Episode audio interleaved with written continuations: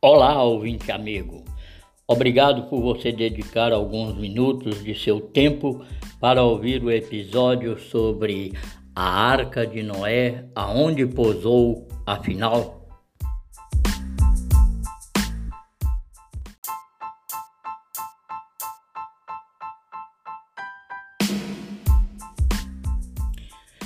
Será possível identificar o local exato do pouso da arca de Noé? O homem não cessa de compor textos que vem tecendo até hoje com as suas histórias fantasiosas sobre a arca de Noé, com o surgimento dos noticiosos que são relatados pelos arqueólogos, trazendo das suas escavações, que muitas vezes são assuntos mistificados e cheios de sensacionalismo, de meras suspeitas que são levantados sobre o achado arqueológico, o que mesmo assim vem chamando a atenção para as novas esperanças, com a expectativa de que um dia acabam se tornando em realidade os fatos. Alguns alegam que há evidências sobre a existência dos restos arqueológicos que foram encontrados de pedaços da madeira da Arca de Noé, sem contudo haver uma real comprovação que seja plausível por estarem trazendo uma solução para este enigma milenar ligado à catástrofe que cobriu toda a Terra pelas águas transbordantes do dilúvio universal. Alguns escritores se apresentam com as suas histórias hipotéticas, que, se for comparado à luz dos registros bíblicos, certamente encontrará reprovação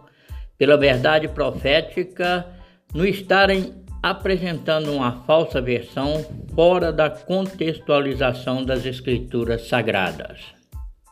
As escrituras é a única fonte fidedigna para a comprovação conclusiva deste grandioso evento, no que possa servir de base verdadeira para o reconhecimento legível, eh, legítimo do que foi acontecido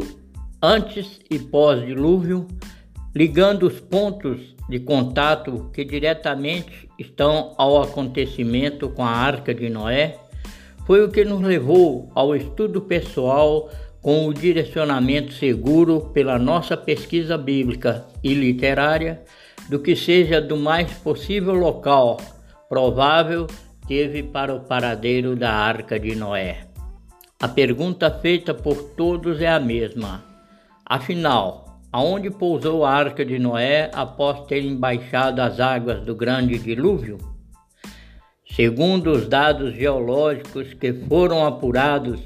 pelos estudiosos geógrafos sobre o acontecimento catastrófico universal apresentam por seus resultados que podem ser comprobatórios de que existe uma grande parte do mundo algumas camadas de massa de terra prensada trazendo as mesmas características geológicas uma mesma conformação dessas enormes faixas que são existentes nos subsolos o que teria acontecido pelo acúmulo formado das grandes massas em listas idênticas das camadas de terra da crosta terrestre, acontecendo em diversas partes do mundo, o que caracteriza, obviamente, ter acontecido uma destruição única de transtorno global.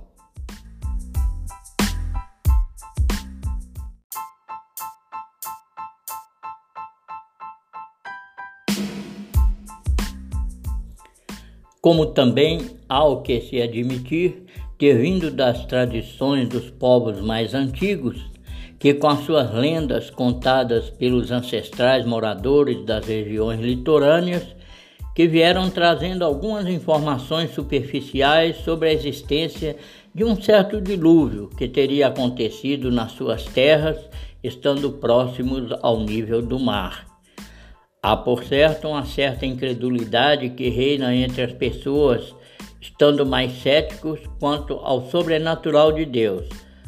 Quanto a este acontecimento que é relatado nas Escrituras Sagradas, o que, diante das dúvidas no seu coração impenitente, vem proporcionando para muitos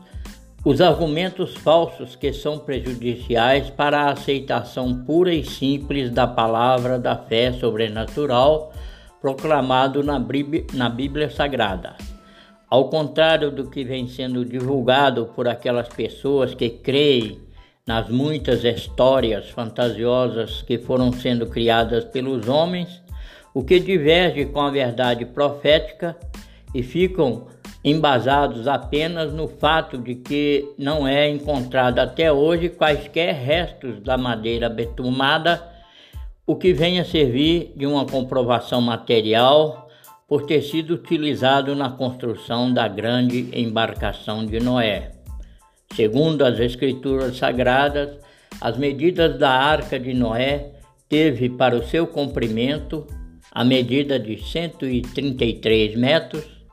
por 22 metros de largura e 13 metros de altura. A indagação principal é o que realmente teria acontecido com uma tão grande estrutura de madeiras betumadas terem desaparecido tão misteriosamente de sobre a face da terra, sem deixar quaisquer vestígios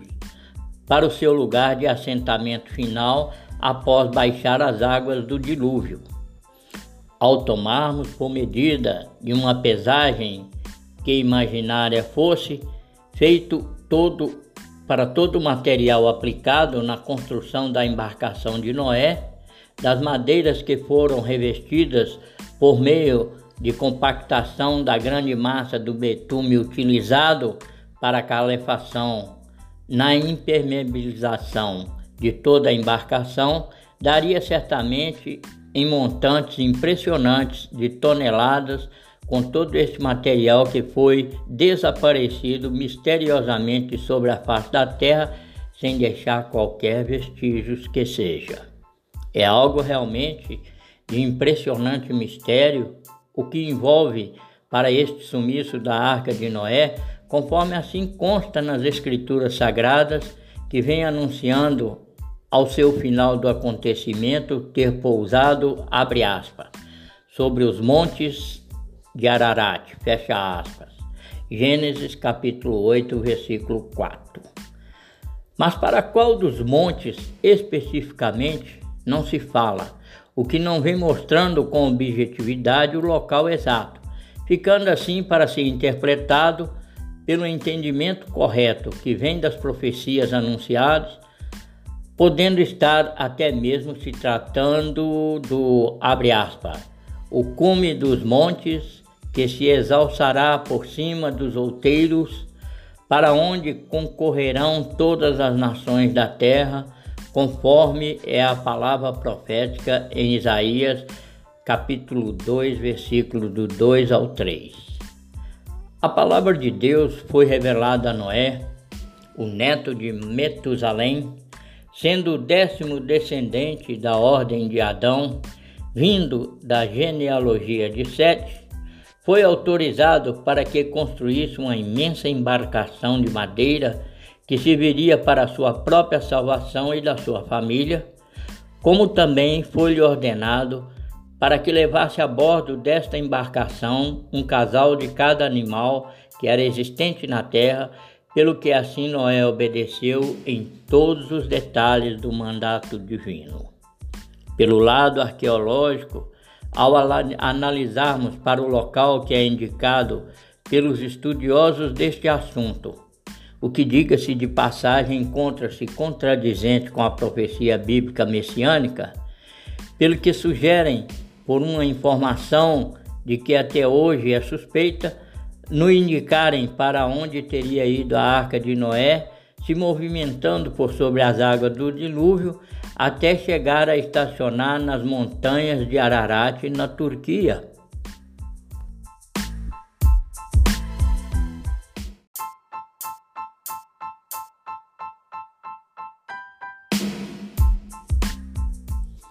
Ao analisarmos bem esta questão, encontramos para este local, estando perto da fronteira do Irã com a Armênia, sendo um local que se apresenta com os dois picos que ali são existentes, sendo o mais alto com 5.137 metros e o mais baixo com 3.896 metros de alturas. É importante salientarmos que para tais atitudes é sabido que o oxigênio naqueles ambientes tão elevados são rarefeitos,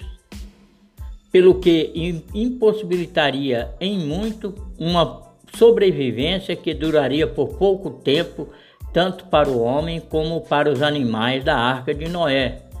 pelo que sofreriam as graves consequências negativas para o bom funcionamento dos seus organismos. Por acaso realmente tem a arca de Noé pousado naquela região que, estando em total despropósito para o cumprimento profético messiânico, como está nas Escrituras Sagradas. Para estes dois altos relevos ali posicionados naquela região que é vulcânica, o que vem sofrendo durante quase todo o ano, estando encobertos por neves eternas. Há relatos de noticiosos que supostamente alguns homens sobrevoando aquela área montanhosa teriam delineado através da visão aérea feita por um determinado aviador que divisou naquele local de um dos montes, viu algo que parecia ser a imagem projetada de uma grande sombra, tendo o formato de uma embarcação que poderia ser da madeira que no, provavelmente seria a arca de Noé incrustado naquela geleira do lado norte de um dos montes. Se tal fato pudesse ser comprovado, seria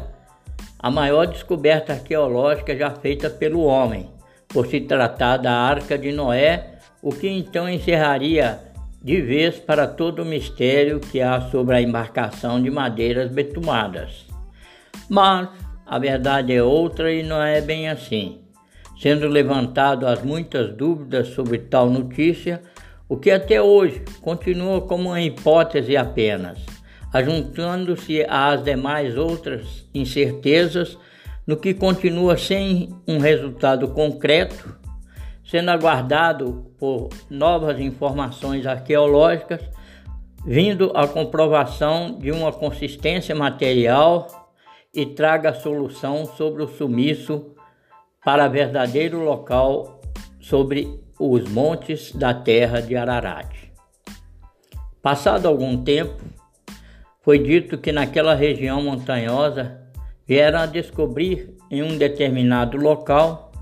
que, estando mais abaixo do sopé destes montes vulcânicos, foram encontradas inscrições feitas nas rochas ao redor destes montes não se ficando esclarecido sobre os seus dizeres interpretativos. Como também foi divulgado sobre um achado arqueológico de algumas amostras de madeiras que se supõem os arqueólogos poder ter sido parte da madeira da Arca de Noé, porém também não puderam comprovar seguramente o caso. Fica a dúvida se realmente pode ser tratado como evidência material que venha servir da autenticidade comprobatório por estas amostras que foram encontradas. Certo é que nada mais veio a público sobre estas notícias arqueológicas daquela região vulcânica dos montes de Ararat, por certo que ali se torna como desqualificado tanto profeticamente como é segundo as escrituras sagradas. Como cristãos, recebemos da tradição judaico-cristã por trazerem uma alusão fantasiosa para os montes assim referido, a, a, com a, a cidade de Ararat, na Turquia, o que está completamente desassociado com os montes Ararat, conforme vem descrito no livro da Gênesis da Criação. É um assunto realmente empolgante, mistério, o que vamos procurar desvendar segundo encontramos com fortes indícios que são mais consistentes sobre o sumiço do madeiramento betumado da Arca de Noé, pelo que somos direcionados para uma conclusão mais acertada com os levantamentos com bases nas escrituras sagradas.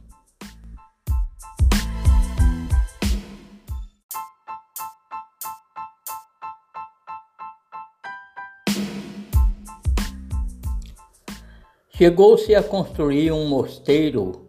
na Armênia, à sombra do Monte Ararat, ali onde a arca de Noé supostamente encalhou após o dilúvio. Vale saber também que, segundo os pesquisadores formados por um grupo de cientistas turcos e chineses, vieram afirmando ter localizado a arca de Noé no Monte de Ararat estando na altitude de 4 mil metros, no monte que fica a leste da Turquia, na fronteira com o Irã. Algum tempo depois, saiu uma outra notícia publicada, de acordo com a imprensa turca, que veio anunciando ao público sobre o achado arqueológico de uma grande estrutura de madeira que vem delineando no mesmo monte tendo aproximadamente 4.800 anos, segundo os testes de carbono. Tal estrutura deveria ser de uma suposta embarcação contendo muitos compartimentos, de que provavelmente assim indicaria como sendo o espaço reservado aonde os animais ficaram guardados, podendo vir a ser confirmado como sendo a estrutura milenar da Arca de Noé ali enterrada? Visto por outro lado, é sabido que a Arca de Noé não se conservaria com a sua estrutura de madeiras betumadas numa montanha que é vulcânica e o que de fato o betume entranhado nas madeiras logo incendiaria rapidamente por ser consumido totalmente na sua estrutura pelo calor, sem deixar qualquer tipo de vestígio sobre a terra. A nossa proposta aqui neste estudo apresentado é levantar, segundo a interpretação bíblica,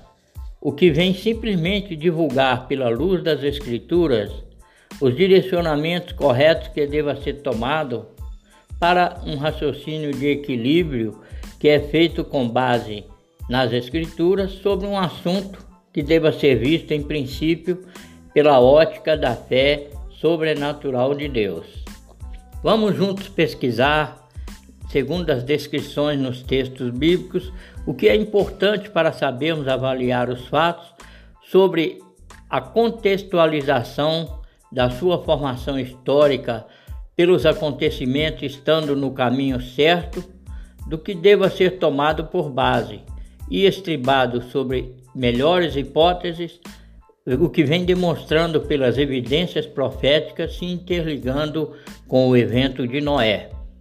Começando com a montagem, anunciando sobre a madeira que foi utilizada na construção da grande embarcação, ao ser utilizado o lenho do golfer, ou cipreste, ou mesmo a madeira faia, segundo Gênesis 6,14. Na descrição do madeiramento para a construção, que foi indicado por Deus a Noé, tendo para o significado da palavra golfer, abrigar-se em. No tipo perfeito da árvore conífera porosa, sempre verde e resinosa, madeira branca e flexível,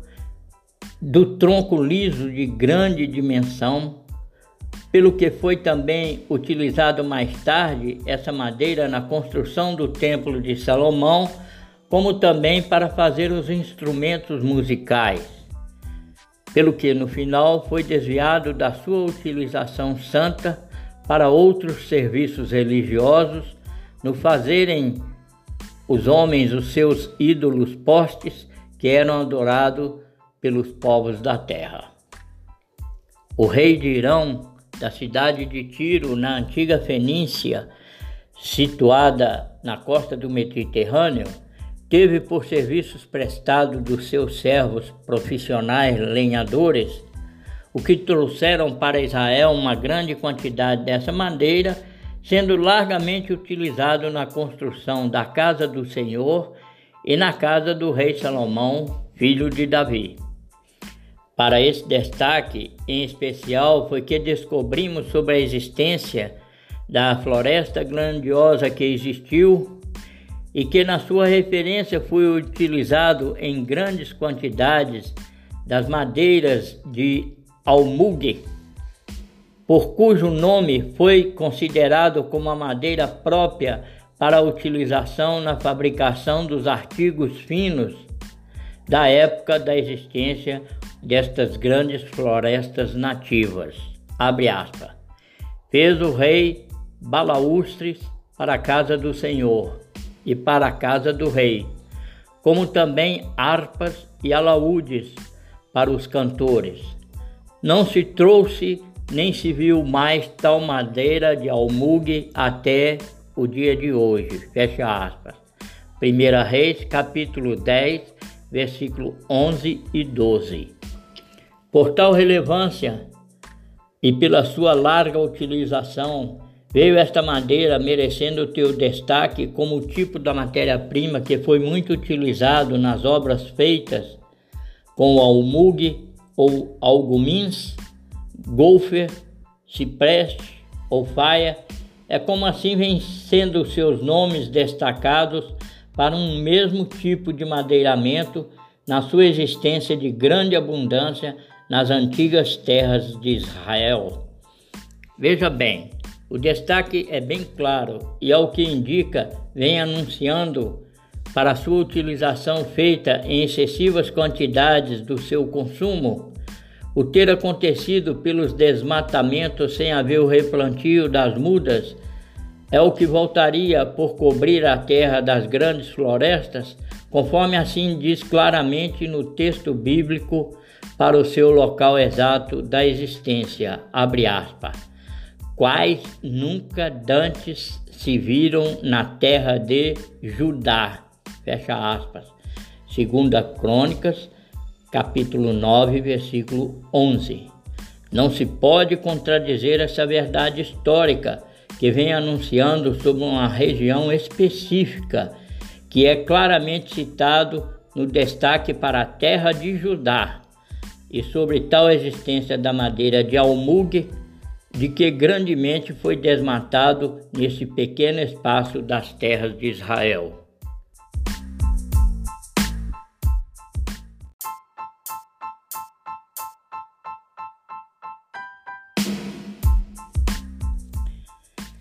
A revelação é direta e traz em toda a sua totalidade profética voltado para a terra de Judá.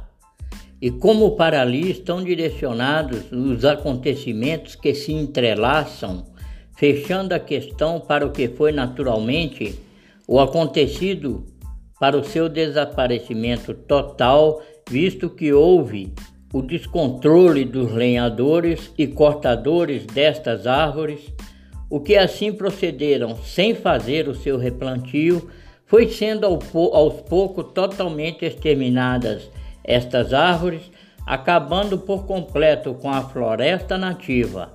do que era abundante naquela região da terra de Judá, e vem indicar claramente para onde temos o nosso destaque em especial, o direcionar profético para a terra de Judá, o que inclui até o sul do Negev, ser a região aurífera e das pedras preciosas na terra por onde passa em submerso o braço do rio do Éden, o Pison. Naquela terra que pertenceu originariamente ao descendente neto de Noé, filho de Joctã e descendente de Sem, o homem chamado Avilá e ao seu irmão chamado Ofir. Leia atentamente os textos sobre os descendentes de Noé e correlatos em Gênesis capítulo 2, versículo 11 e 12. Ainda em Gênesis capítulo 10, do versículo 21 ao 32. Depois, 1 Reis capítulo 9, versículo 28. São diante desses princípios bíblicos que ficamos bastante informados sobre o tipo do madeiramento que foi amplamente utilizado antes e depois do dilúvio, a começar pela construção da embarcação de Noé e pelo que buscamos uma resposta do mais aproximado possível para o local, tanto da sua construção como do pouso da arca de Noé, o que seja de confiável credencial, a ser aceito como nosso estudo bíblico interpretativo. Vamos agora apresentar as informações sobre o outro material inflamável do líquido amarelado ou pode ter sido o sólido em massas da cor preta do betume, sendo produzido nas profundezas dos subsolos da Terra, visto que é composto por substâncias orgânicas e foi usado abundantemente como um preservador da madeira porosa usado na construção da Arca de Noé. Por tal utilização do betume, ficou a embarcação totalmente selado na sua madeira, tendo na ação do sol o secar, deixando a sua cor escurecido, e se apresentando para o seu visual de toda a estrutura ter ficado empretecida, é o que podemos imaginar vendo aquela caixa de madeira escurecida flutuando por sobre as águas do dilúvio. Agora precisamos saber de onde foi retirado toda essa matéria-prima orgânica, o betume, que utilizado em tão grandes quantidades no recapeamento das madeiras, veio satisfatoriamente impedir da entrada da água na embarcação de Noé. É sabido que este composto químico é encontrado até hoje no solo da terra de Judá, chamado de Lago Asfaltite, do que vem sendo utilizado desde os tempos mais remotos da criação, servindo como impermeabilizante, como também serviu para acenderem as fogueiras nos altares dos sacrifícios que eram oferecidos às entidades cultuadas pelos povos moradores da terra. Deus deu ordens a Noé para assim calafetar a arca com o betume por dentro e por fora. Leia Gênesis capítulo 6, versículo 14. O nosso conceito interpretativo para o material betume, que serviu como um formador da barreira para impedir a troca das umidades, o que certamente enfraqueceria principalmente nas regiões das juntas, emendas e as esquadrias, proporcionando pela sua utilização a grande resistência com flexibilidade adequada ao madeiramento estrutural da Arca de Noé. Este revestimento providencial, prestando um serviço pela sua impermeabilização, acontecendo internamente nos veios da madeira ao absorver o betume, que ao secar por completo em toda a sua estrutura montado dos compartimentos da grande embarcação de Noé. Desde os tempos primórdios da terra vem sendo mencionado a existência do betume, do que existiu em grandes poços de massas sobressaindo do seio da terra e aflorando no grande jazido, jazigo no vale do Sitim, a região da Judéia na sua extremidade noroeste do Mar Morto. O vale de Sitim, Sitim estava cheio de poços de betume. Fecha aspas. Gênesis 14, 10. Assim, este material contextualiza perfeitamente por estar ligado com as proximidades da construção da arca, de onde eram existentes e foram retirados largamente utilizados na calefação da embarcação de Noé. Foi diante destas respostas bíblicas que nos parecem mais convincentes e irrefutáveis pelas suas contextualizações para o local que foi existente de tão grandes montantes de matérias-primas estando tão próximos uns dos outros e, portanto, sem muitas dificuldades da locomoção pela sua curta distância com as obras que teria acontecido da maneira que o patriarca Noé pôde obter o bom andamento do grande projeto da salvação elaborado por Deus.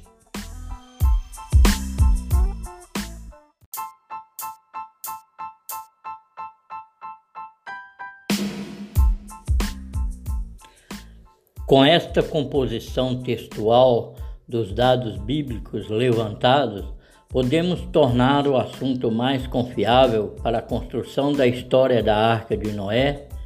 e quanto ao local de seu pouso, estando posicionados dentro de tão grande e singular pequena área daquela região chamada Judéia, o que pode ser considerado sem sombra de dúvidas, vem servindo para nos apontar como o mais indicado ponto vértice do evento diluviano. Outros complementos bíblicos poderão ser acrescentados à nossa sugestão, pelo que temos levantado para o local mais exato, como indicado na terra de Judá, dentre os montes santos de Israel, para o acontecimento profético messiânico que vem desde o início da criação até o final para o destino da Arca de Noé com seu repouso acontecido, abre aspas, sobre os montes de Ararat. Fecha aspas. Gênesis capítulo 8, versículo 4. Sabemos que a palavra Ararat no hebraico significa terra sagrada. Não existe na face da terra de que no mundo haja um outro local pelo qual vem sendo referido biblicamente é indicado pela designação de Ararat, no que se ajusta como luvas, em especial para a terra de Judá em Israel, ser considerado a mais elevada porção de terra acolhedora, com a sua grande responsabilidade profética entre os montes santos de Israel. As evidências bíblicas são reais e verdadeiras a nos indicar para o local correto que deva ser focado os nossos olhares da fé sobrenatural de Deus e segundo as outras pesquisas seculares, o que para ali divisamos como ponto da partida,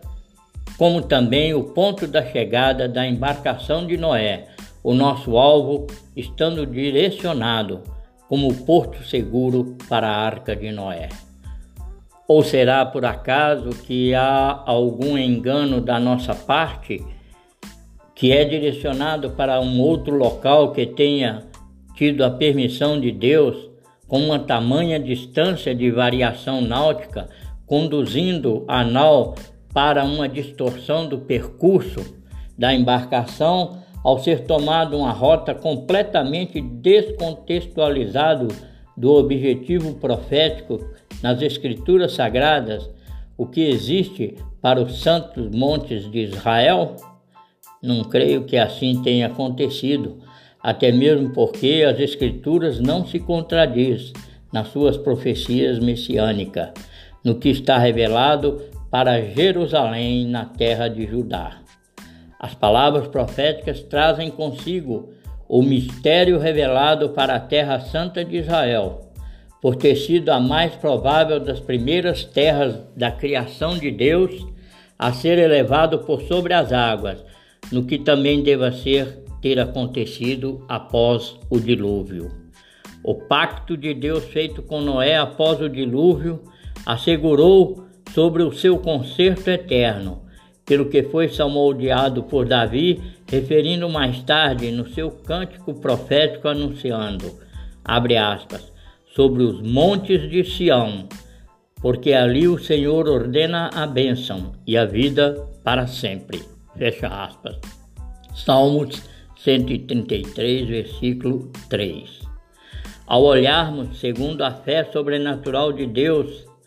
para o plano da salvação dos homens pecadores, certamente a arca de Noé não tomaria de um outro rumo que não tenha nada a ver contextualmente com as palavras proféticas, que esteja fora do traçado de Deus para as terras de Israel, em especial para a Judéia. Mudaria Deus o local do seu cumprimento da profecia messiânica?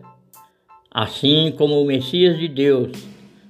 foi e voltará novamente para o mesmo local profetizado pelo carpinteiro Noé, que ali na região,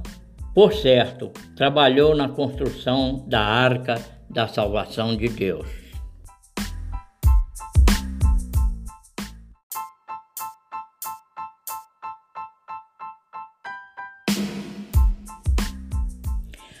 A explicação para a embarcação que fora feita no formato de uma caixa de sapato, tendo neste formato seu propósito afinal de não sair vogando por sobre as águas,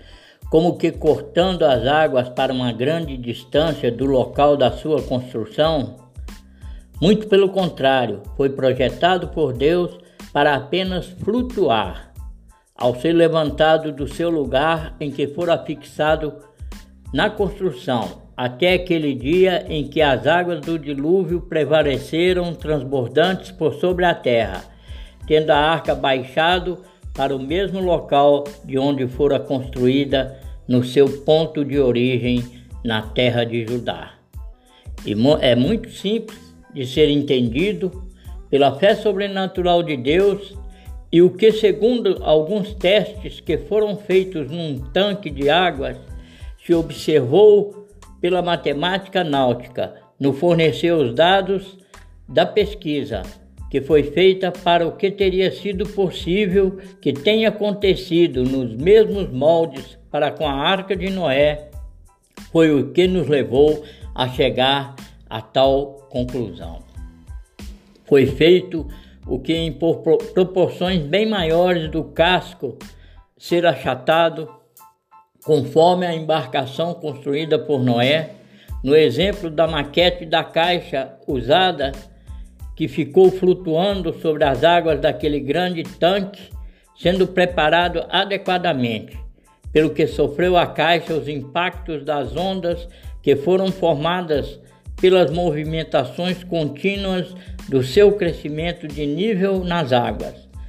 passando por baixo da caixa o que pode ser chamado de casco da nau, veio a provocar apenas leves oscilações de pequenas proporções mexidas, o que muito provavelmente tenha assim acontecido com a embarcação de Noé no dilúvio.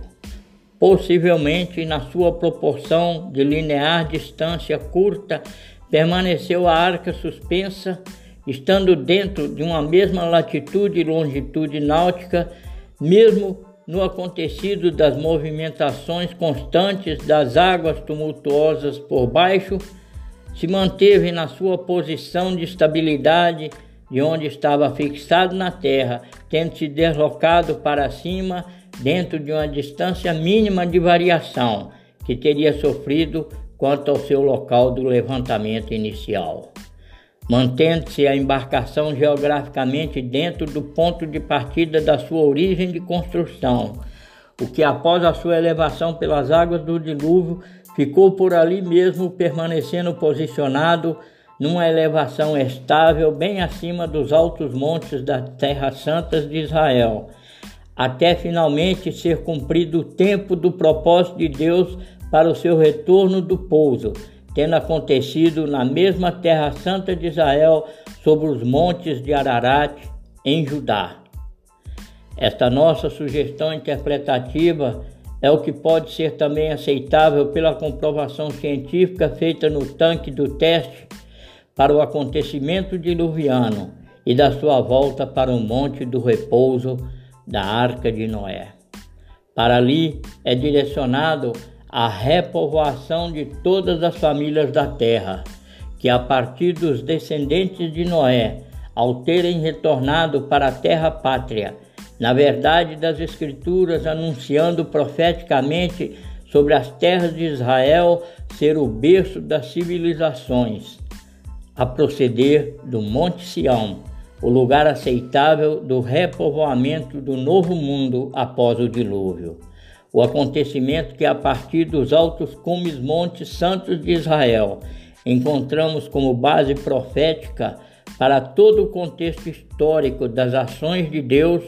no mais completo entendimento para o local que é considerado como o cume dos montes mais antigos da adoração de Deus, Veja Samuel, 2 Samuel, capítulo 15, versículo 32. Portanto, foi em Jerusalém encontrado o mais importante morador da cidade, o rei de Salém e sacerdote do Deus Altíssimo, tendo a sua superioridade até mesmo sobre o patriarca Abraão, como está profetizado que não se conhecia o seu princípio nem o seu fim, sendo visto da ordem de Melquisedeque, anunciando para Jerusalém o cumprimento profético sobre a vinda do Messias Salvador Jesus Cristo, de que para ali aconteceria a sua segunda manifestação para o povo de Israel a partir do santo monte de Sião, no seu concerto eterno da paz.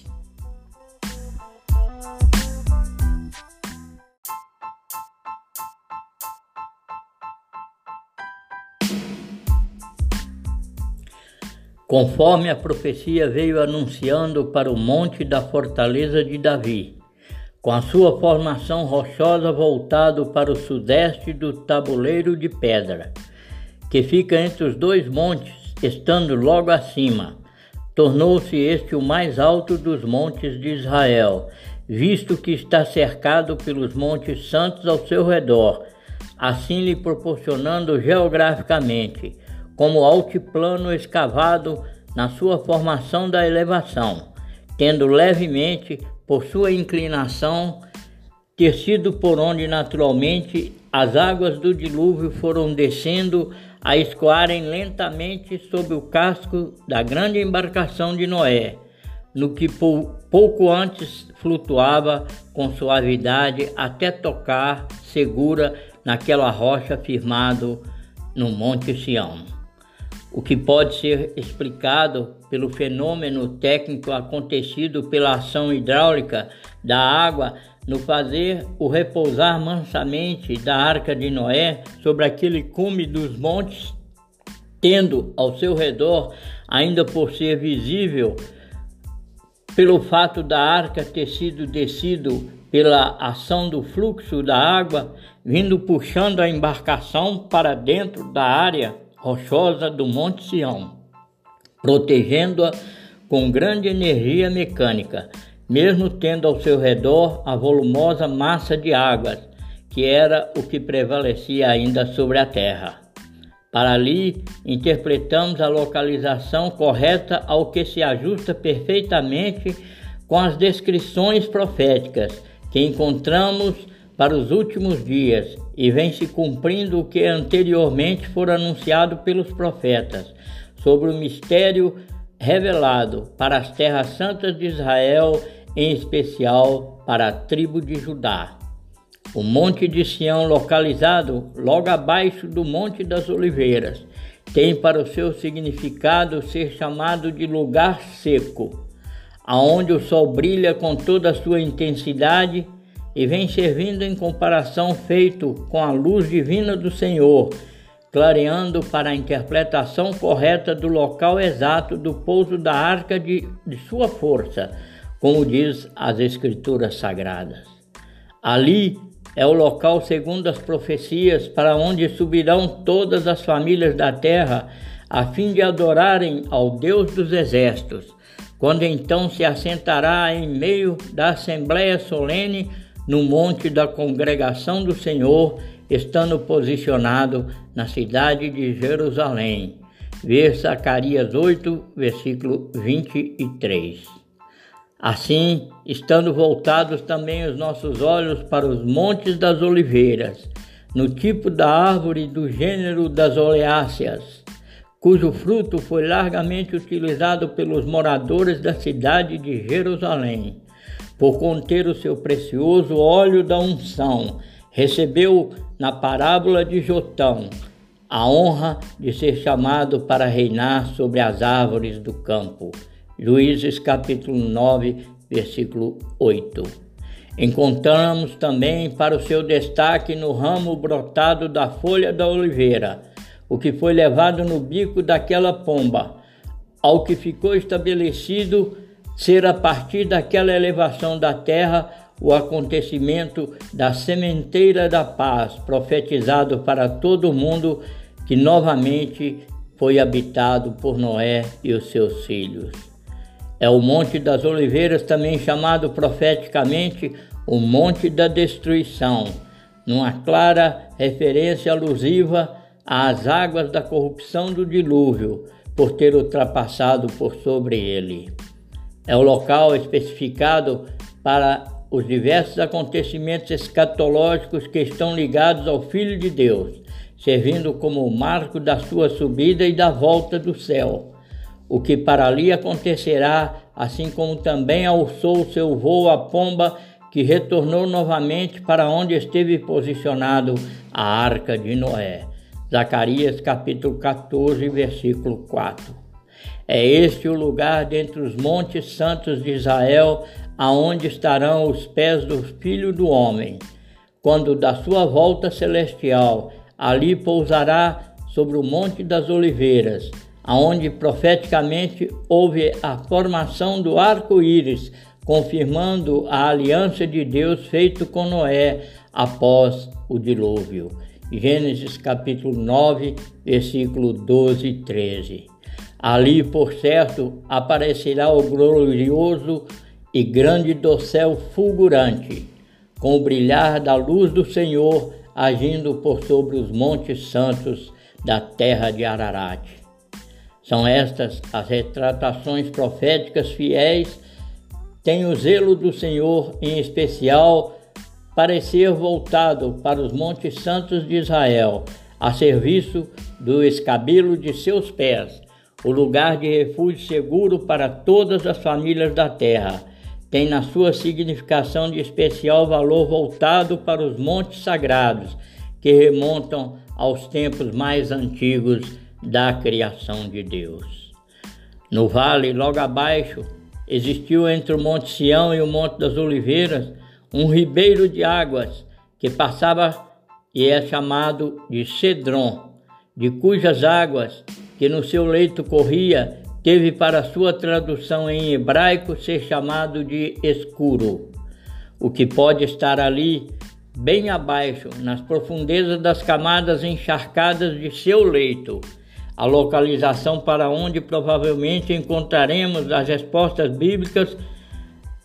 sobre as suas escurecidas madeiras betumadas da arca de Noé, que teriam sido deslocadas com o passar do tempo e tendo ficado desfeito da sua formação original, quanto na sua volumosa massa do betume, o que teria sido amolecido pela ação do sol causticante, tenha escorrido com o tempo para o fundo do leito do riacho, logo abaixo, originando-lhe o nome Cedron. Nas Escrituras também encontramos que foi neste ribeiro de leito escuro